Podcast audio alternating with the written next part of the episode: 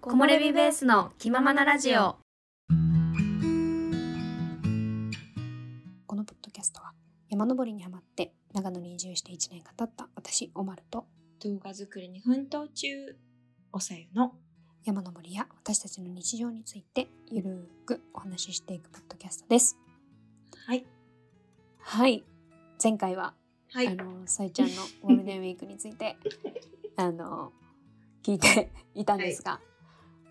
今回はお待私のゴールデンウィークのお話 をしたいと思いますってまし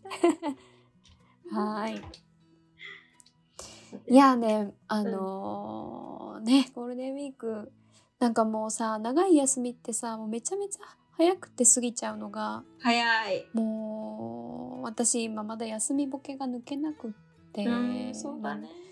なんかその休み明けでよ、なんかちょっといろいろバタバタもしてたから、なんか、余計になんだかちょっと今週は疲れました。うんわかるうん、それだけちょっとゴールデンウィーク楽しかったっていうことにわ思いたいんですけど、うんうんはいということでちょっはいと今回久しぶりの登山のお話がいやできると思います。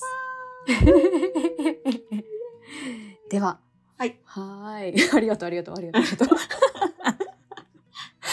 えはーい、今回のテーマは初東北 登山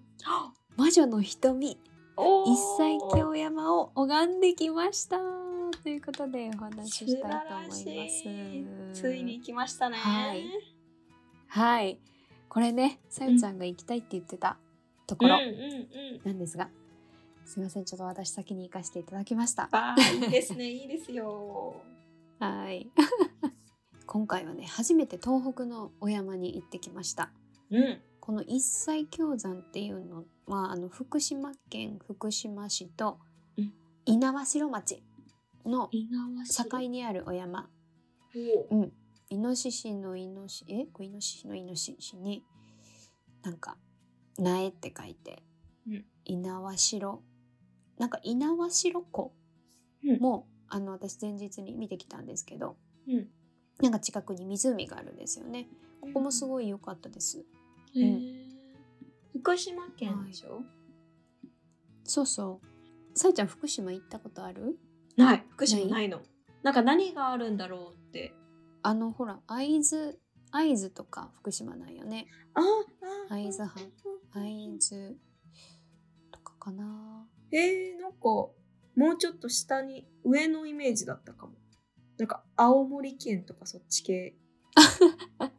確かにその青森とかと比べるとちょっとあの東北の中では一番南の方かなうんうんうんだと思います。うん、へーでもさその私たち関西に住んでたからうんあのなかなかさあの何東北の方に行こうでもなかなかならないうんそうなんだよ、でそう長野からでも結構距離あるんですようんだからそんな土日とかでうんなかなか行こうってならない行きづらい場所をやったうんうので,、んうんで今回せっかくの長期の休みということで、うんチャンスだと思って行ってうきわました。ーいいねうんううんん、で今回ね行った人はあの普段登山とかしない人でも行ける軽めのコースかなうんって感じです。 はいだから最初もうちょっと軽めだよって誘っておいて、ちょっとあの結構あの 4, 時間ぐらいのコースになっちゃってちょっとごめんと思 ったんやけど。もうなんか「あの平らだよ平らしかないよ」とか言いながら誘っちゃ って「ごめん」ってごめんってまあでも、うん、あるあでるもあるあるだよねね、いいけるいけるうんうんでも楽しんでたのいけくくれたと信じてます、はいはい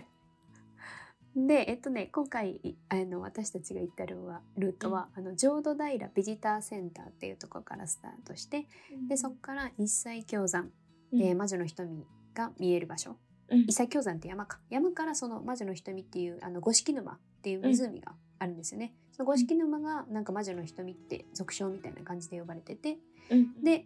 えーその一切経山っていう山から見下ろせるスポットがあるんですよね。うんでそこへ登ってあのうん釜沼っていうあのぐるりと一周して帰ってくるっていうコースでしたコースでした。うんうんでさっきも言ったようにこあのねコースタイムうんこれで全部で多分4時間ぐらいのコースなんですけど、うんあのこの一切氷山だけだったら3時間程度往復で行けます。うんうんうんなんか上りが1.5とかだから、うんう2時間ぐらいか2時間登って、まあ、下りはもうちょっと早いかな。うんだからであの一切氷山だけだったらあの結構お手軽だと思うんですよ。うんうんうんうんであの普段まあ登山しない子だからちょっとあの現地の道の感じがどんな感じかとあと友達の状況を見て、うんえー一切氷山を登るかそれとうんもその、もうあの釜沼っていう沼だけちょっと一周するだけにするか、うんあのちょっと当日の雰囲気を見てあの、うんちょっと変えようと思ってたんですよねルート。っていうのも残雪の時期だったからうん雪がどのくらい残っているかちょっと分かんなかったんですよね。ああなるほどあの23日前のヤマップの活動記録上げてくださってる方の見ると、うんなんか結構残っまだ残ってるとこあるなっていう印象だったから、へーうんうんそうだからうわもしかしたらい一切教材けんかマジの人目見れへんかもなーと思ってたんですよね。うんうんであの敬愛膳とかあった方がいいかもみたいなコメント残してる方もいらっしゃったのでうんだからどんな感じだろうと思いながら当日の雰囲気見ながらちょっとあのコースを柔軟に変えていこうかなって感じでスタートしました。うんはいでえーっとねこの登山口行くまでのちょっと注意点なんですけどうんこのビジターセンター行くまでにえーっとねバンダイアズマスカイラインっていうところを通るんですけどおこれあのねちなみに日本なんだっけ道路100選みたいなのに選ばれてるらしい。 えー、すごいね、ぐらいなんかいいいい感じの道路らしいですよ。えー名前もだってめっちゃすごい感じがそうこれ読めるえバンダイさんって聞いたことあるないあの福島の山なんですけどねうんバンダイさん百名山かあっちこょっといい待って百名山かなそうかっこいいよねうんちょうど前日にねあのうんあのその猪苗代湖のあたりとかちょっとブラブラしてたんですけど、バンダイさんがバーンって見えて、うんいやこっちの山もいいなと思いながらうんいいねでこのバンダイ山東スカイラインが、えー朝の7時からしかオープンしないようなんですよねまだちょっとゴールデンウィークが残雪の時期っていうこともあって、うんなんか多分年によって変わるのかなでも今年は、えーっと5月の7日まではえー夜間、うんえー17時から翌朝7時までは通行止めみたいなので、もし、うんあのこの時期に行く方はちょっと注意が必要かなと思います。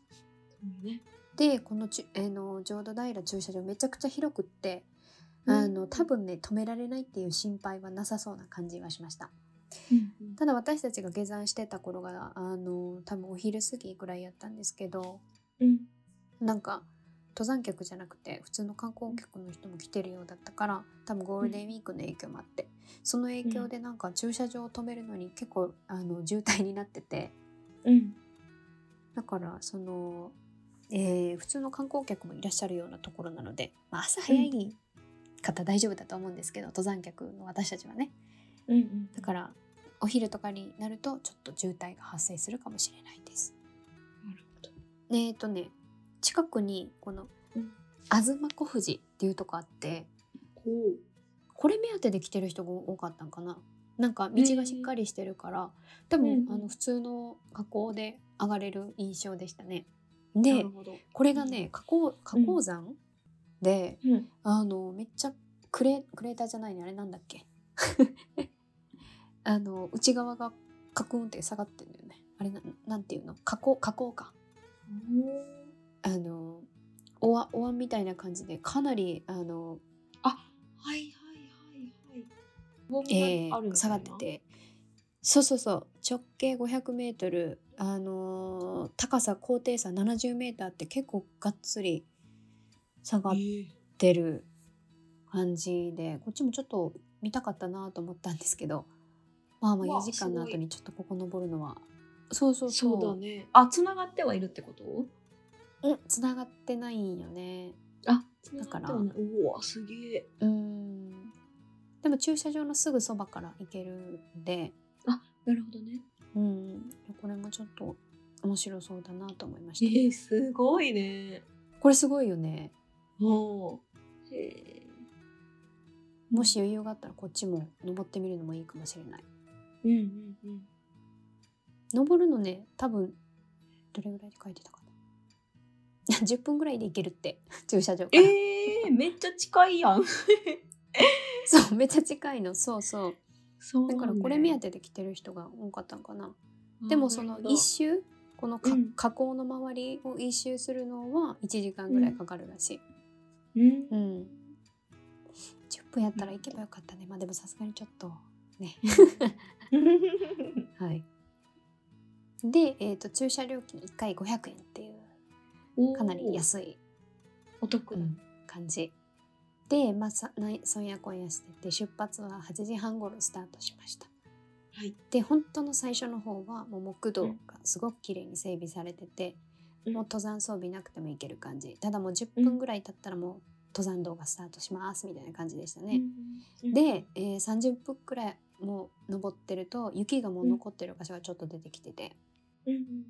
でもその、まあ、残雪だからさ雪も踏み跡とかあったりして、慎重に行ったら敬愛膳なんかなくても行ける感じでしたね。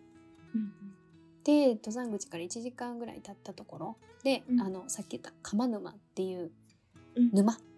に行くルートと一切氷山に上がる分岐が見えてくるんですよね。うんでその一切氷山に行く分岐をちょっと行ったとこに菅平避難小屋っていうところが見えてきます。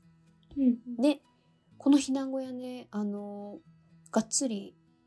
見た目閉まってるように見えててでもなんか通年開放されてるらしくってで外観すごいしっかりとして新しそうでしたねえーなんか避難小屋って聞くと結構古いイメージあったんですけどうんうんうんさえちゃん見れるかなリンク貼ってるんだけどね見た結構広くて見てるそうそう綺麗そう、だねなんか30人ぐらい入れるらしいうんおすごい設立が平成11年ってことだからうん何年だ10年ぐらいか うんもっとか10年ぐらいだね10年123年ぐらいだねねだからねうん あ全然違うわ 全然違う何何何何ちえ平成11年だったらもうえょっと 待ってちょっと待って今今令和5年令和5年でしょだって20 7年年生まれだから私20年ぐらい20 20年23年ぐらいあ20年前あそんな前なんだあそんな前か怖っ むずっそうかそうかおー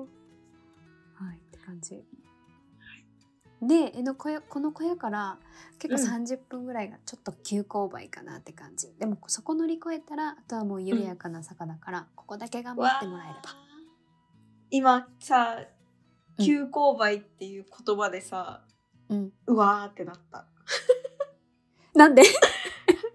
山だーってなったそっかしびれましそたっ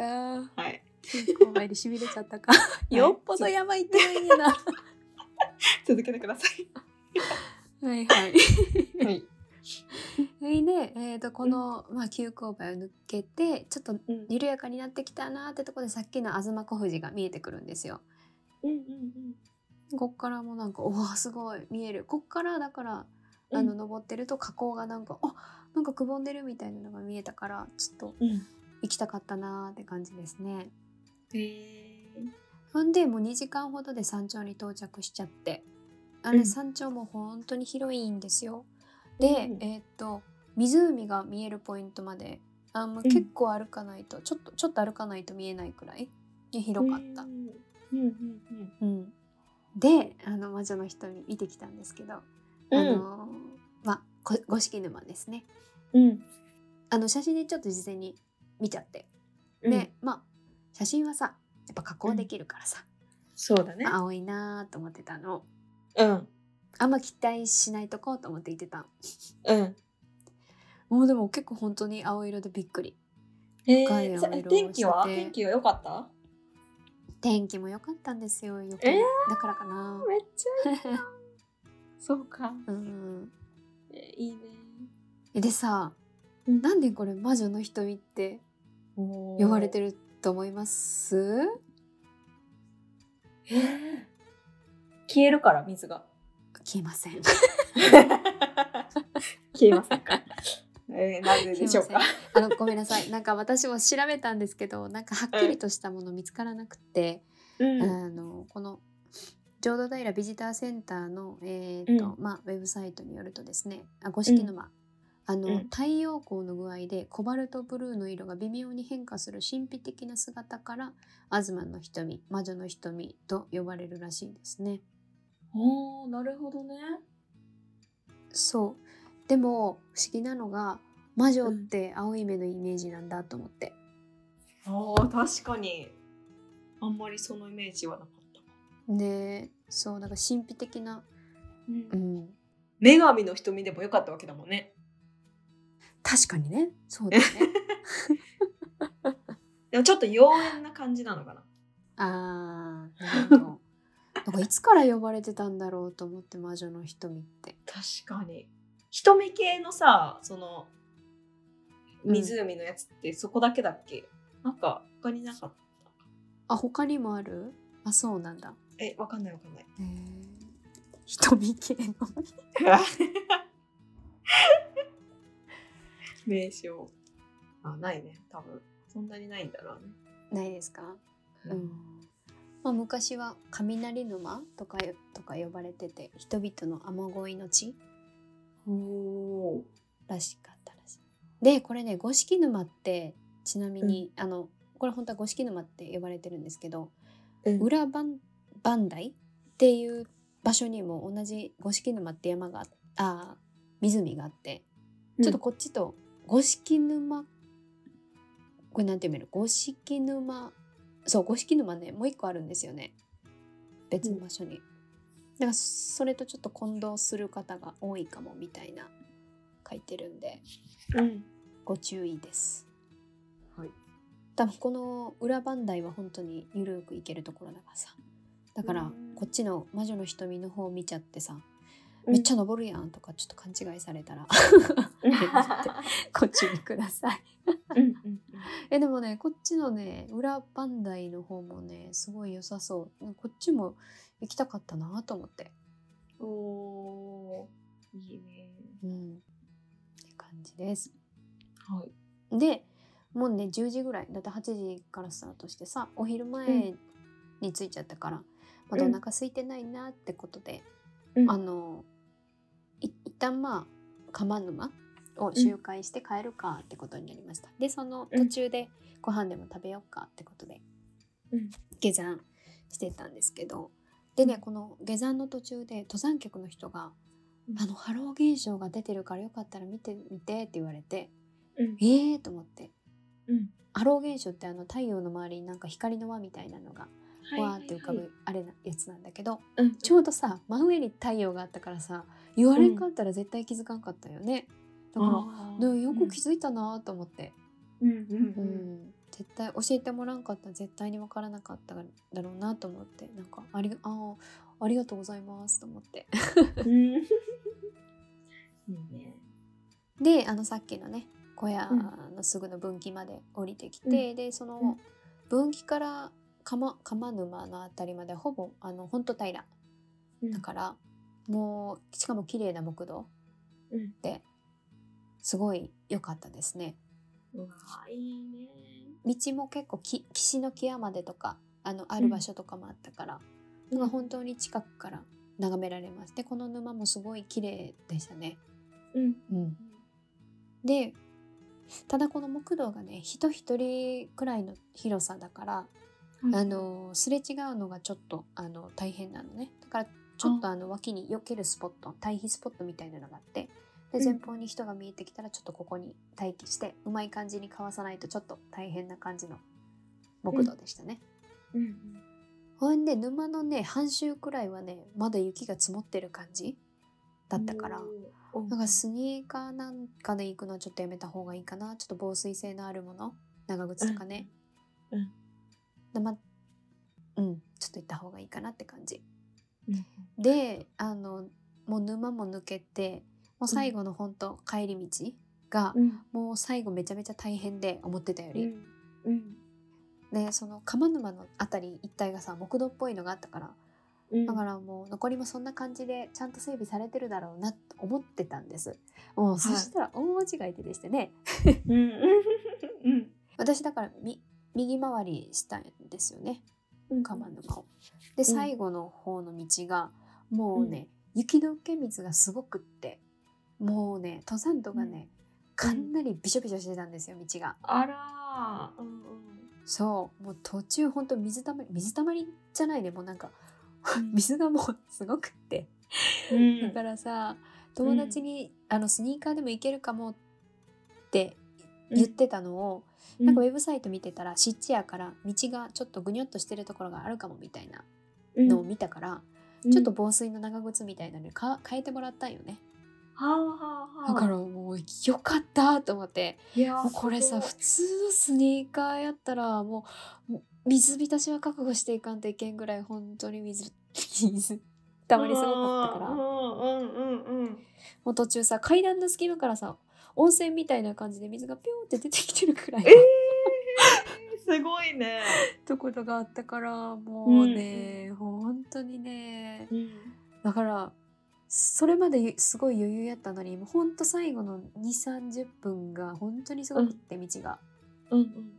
ほいで滑らんように神経も使ったからさ結構うん足やられちゃって、うんだからちょっとやっぱ最後まで気抜いちゃダメだなって感じでちょっと反省しましたって感じで すね。 いやーでもいいねすごい調べてよかったですねいやそう事前に調べといてよかったと思っいてや。すごいわうんやっぱりあれですね下調べ大事です ね。そうだねはいということであの4時間というお手軽なハイキングということで、えー、めっちゃいいよー、うんはい行かせていただきました。うんはいということで今回は久しぶりにあの登山に行ってきたことについてお話うんをできて、ああいややっぱりいいですね登山は。なんかすごくああのー久しぶりの自然だったんでうん、いやー癒されましたね。いやーいいねやっぱ自然に癒されるのってすごいよいいよねうん、ねさえちゃんもぜひ行ってみてください魔女の人。あえー、行きたい絶対行く木漏れ日。お便りコーナー。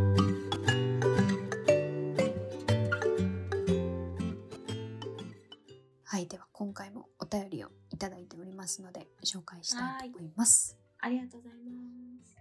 えーラジオネームノイヤーさん、えーおまるさん、おさえさん、こんにちは。106回楽しく聞かせていただきました。106回って何やったっけなんだろうなんだったっけ登山始めて3年目だ。あ登山始めて3年目の回だ。はいえー私は飲み物と行動食は多めに持っていきます。もしもの時を想定してペットボトルが1個余る分ぐらいがちょうどいいと思っています。たくさん飲む方なので、暑い季節は大変です、えートレッキングポールはあまり使いませんが、使った時に先っぽを落としたことはあります。あ、お落としますよね。 えーっと山を汚してしまった罪悪感から他のゴミをいくつか拾って帰りました他のエピソードもあるあると思いながら聞かせていただきましたということでコメントいただいています ねやっぱなくすみますよねなくしちゃうねそうだよねそうあ最近登った山は以前九州の山しか登ったことがないと書きましたがありましたうん東京に泊まりかけで出張に行った時に隙を見て高尾山に登りました平日の早朝だったのに人が多くて都会の山はすげえでした富士山が見えましたええ高尾山から富士山見えるんやねなんか見えるらしいねあそうなんやいいへねー都会の山もなんかいいよねなんか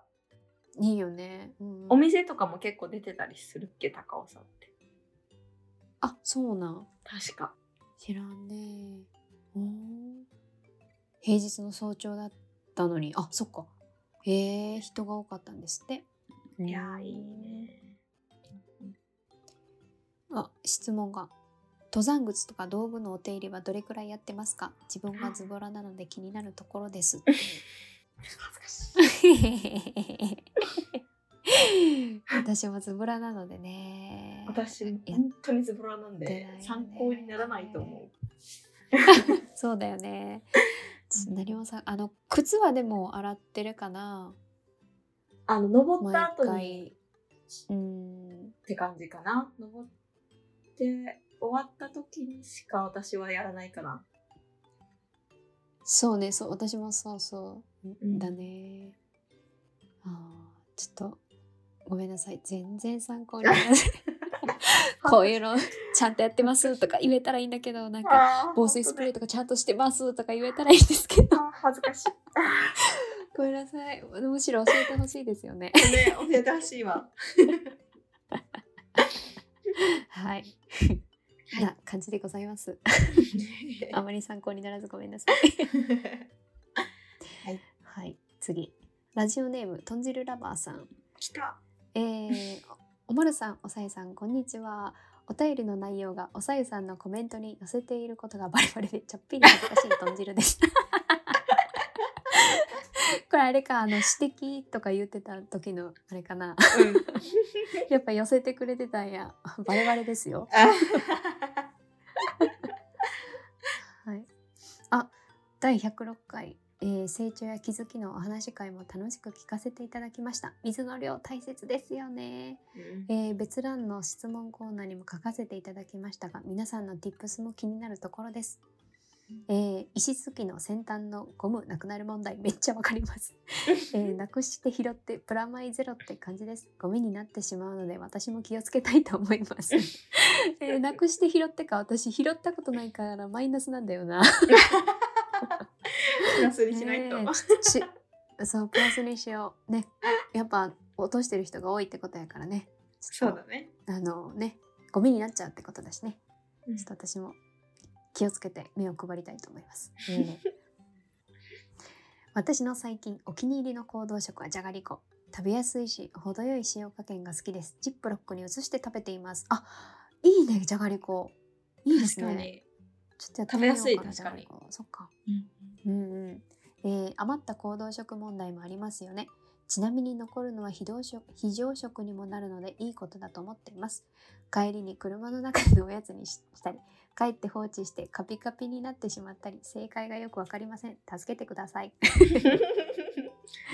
そうだよね私もわかりませんわかりません。助けてください。えっと、せっかちなおさゆさんの汗びえ問題。登山ウェアの沼へようこそ。私が教えていただいて。うんえっ、と私が教えていただいて心がけていることは一番大切なのは肌に近いウェアからということです登山用品は高価なので悩みますが肌着下着にはぜひ投資してみてください快適レベル200%増間違いなしです だそうですよはい肝に銘じておきますはい はい虫問題おさゆさんの山レベルがもうちょっと上がれば下界での虫問題も OKOK になりそうですおさゆさんの OKOK 気に入ってますやって OKOK 言ってるおオッケーオッケおオ ッケーオッケー言ってる えー、伸びしろしかないあ伸びしろしかないお二人のお話悩む時間も山時間楽しい時間をいつもありがとうございますというコメントいただいてますねーこちらこそありがとうございますえーありがとうございます、えー最近群馬県にある妙義山へ行ってきました腐れ場がたくさんある山でゾクゾクする切り立ったコースをたっぷり楽しんでくることができましたあこれさえちゃん好きなんじゃない好きそう妙義山ねえしかも群馬県だったら行きやすいかなぎぎあこれだおいいねトゲトゲしてるよほんとだすごいねかっこいえー、すすごそいねう。えー、いいな。うわ、いいね。楽しそう。これちょっと、いいね、候補に入れよう。お 入 りました候補に入っちゃいました。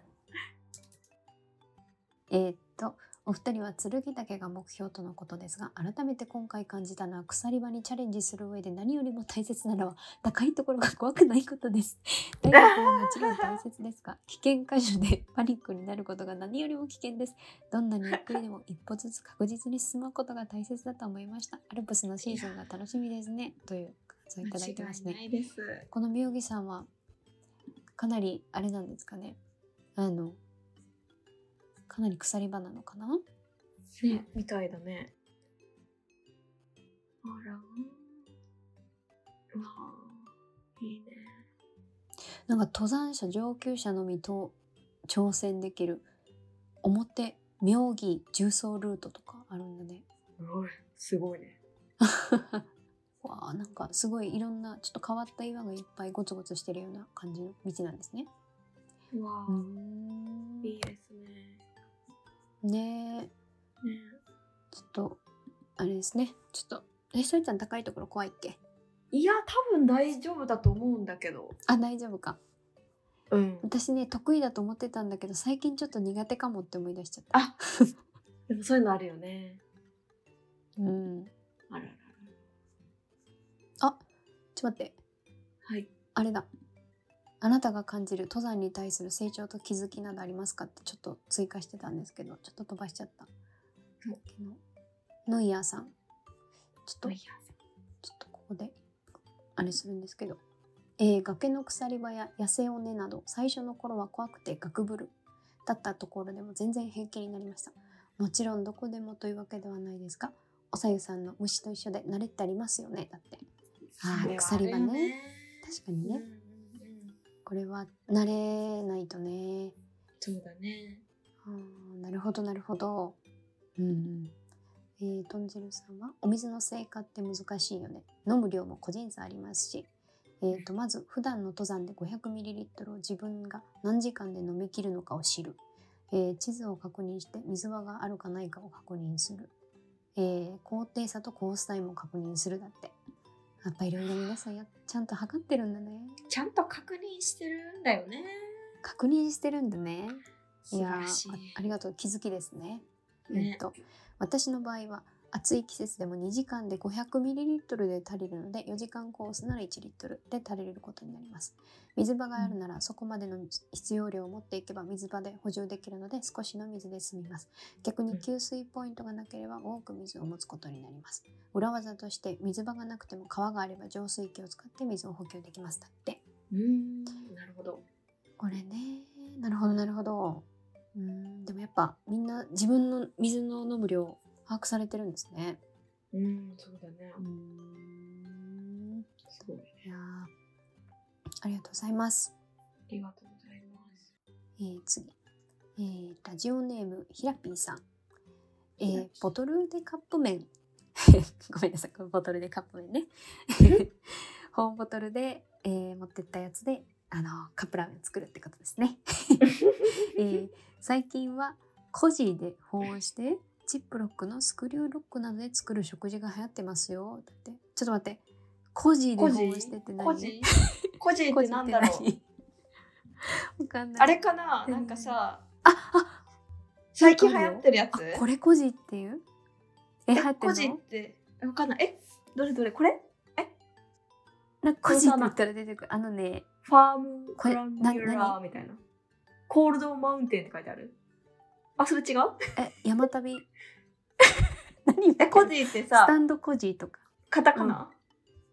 カタカナカタカナあ、カタカナか。あのね、なんて言ったらいいの、あのお弁当箱。お、お弁当箱はいはいはいになんか保温持たせるみたいな、おお弁当箱入るぐらいの大きさあのっ。たあった。へえ、え、ここれれにコジなっんてて言出うたんだ。これにえっと、待ってくださいね。えっと。コジで保温してジップロックのスクリューロックなどで作る食事だって ちょっと待ってカタカナ多いなあ、でも、ジップロック、スクリューロック、コジキットってあるよ。こうセットになってるやつあそれだそあれるよだ。すごいですねそれだわそれあこれだこれだへえこんなのあるんだうんあれだほとんどかへえ。あ、スクリューロックの孤児、これや。へえ、こんなのあるんや。へえ。え、どういうことこれ、どう、どういうことこれにお湯を入れて持っていくってことえどういうこと むずいぞ。ほう パニックパニック抑えパニックだから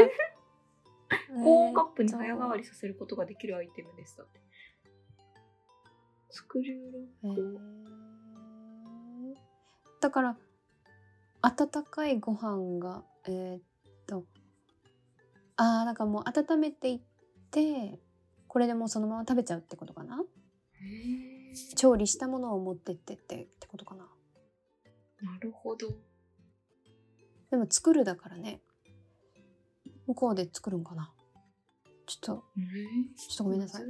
あまり調べきれてない そういう食事が流行ってるんだって。へーすごいなんかカタカナがいっぱい出てきすてちょごっいとねいっぱい出てきたね混乱しちゃったね。混乱しちゃった。 はい、えー、ありがとうございます。ちょっえーと、ありがとうございます。ちょっと調べてみますかうんってね。うんえー、と自分も UL ですグラム単位で減らしてテント泊でも8キロから9キロに抑えてるやっていやーすごいなえー、すごい。いやーえー昔ながらの重量スタイルを好むハイカーさんもいますけど軽さは神です最強の軽さはダイエットです けどねということでコメントいただきますね確かにな確かにねそうですよねいい自分の重さが一番足に負担きますからねあ そうだね。あー最近登った山開門岳宮の浦岳だって宮の裏だっこけれ九州の山かな九州九州ですね九州登山ね。えー、いいですね。うんですねうんえー、と水は日帰りで1.5リットル持って行ってますだって。いいですね1.5私も1.5かなそうですよね。そうだね、だいたいそのぐらいうか。ん大体1.5か。うん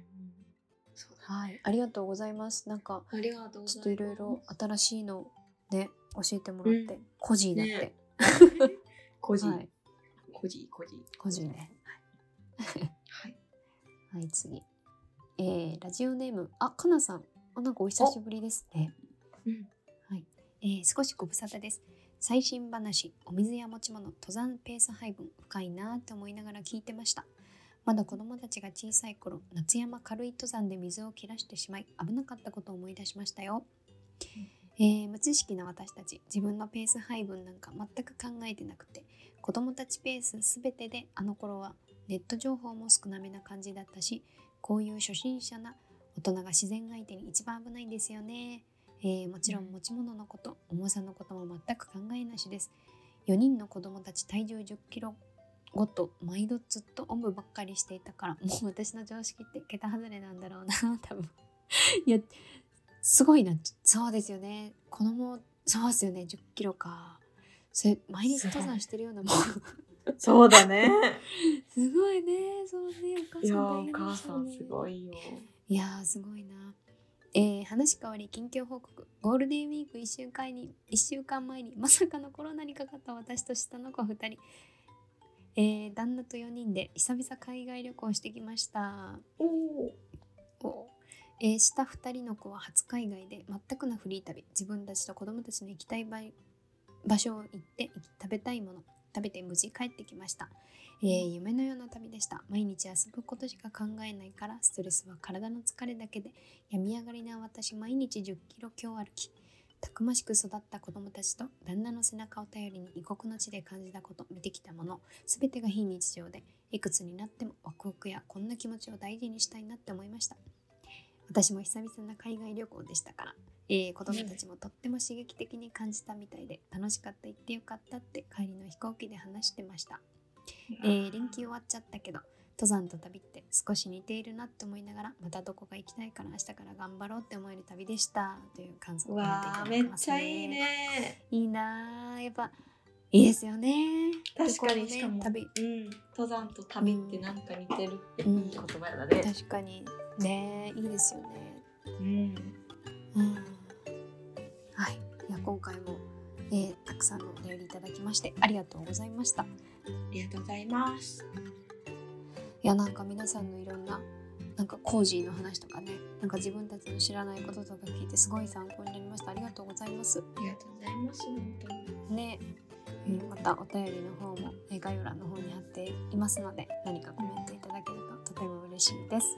嬉しいです今回も最後まで聞いてくださりありがとうございました、えー次回のラジオでお会いしましょうそれではまたバイバーイ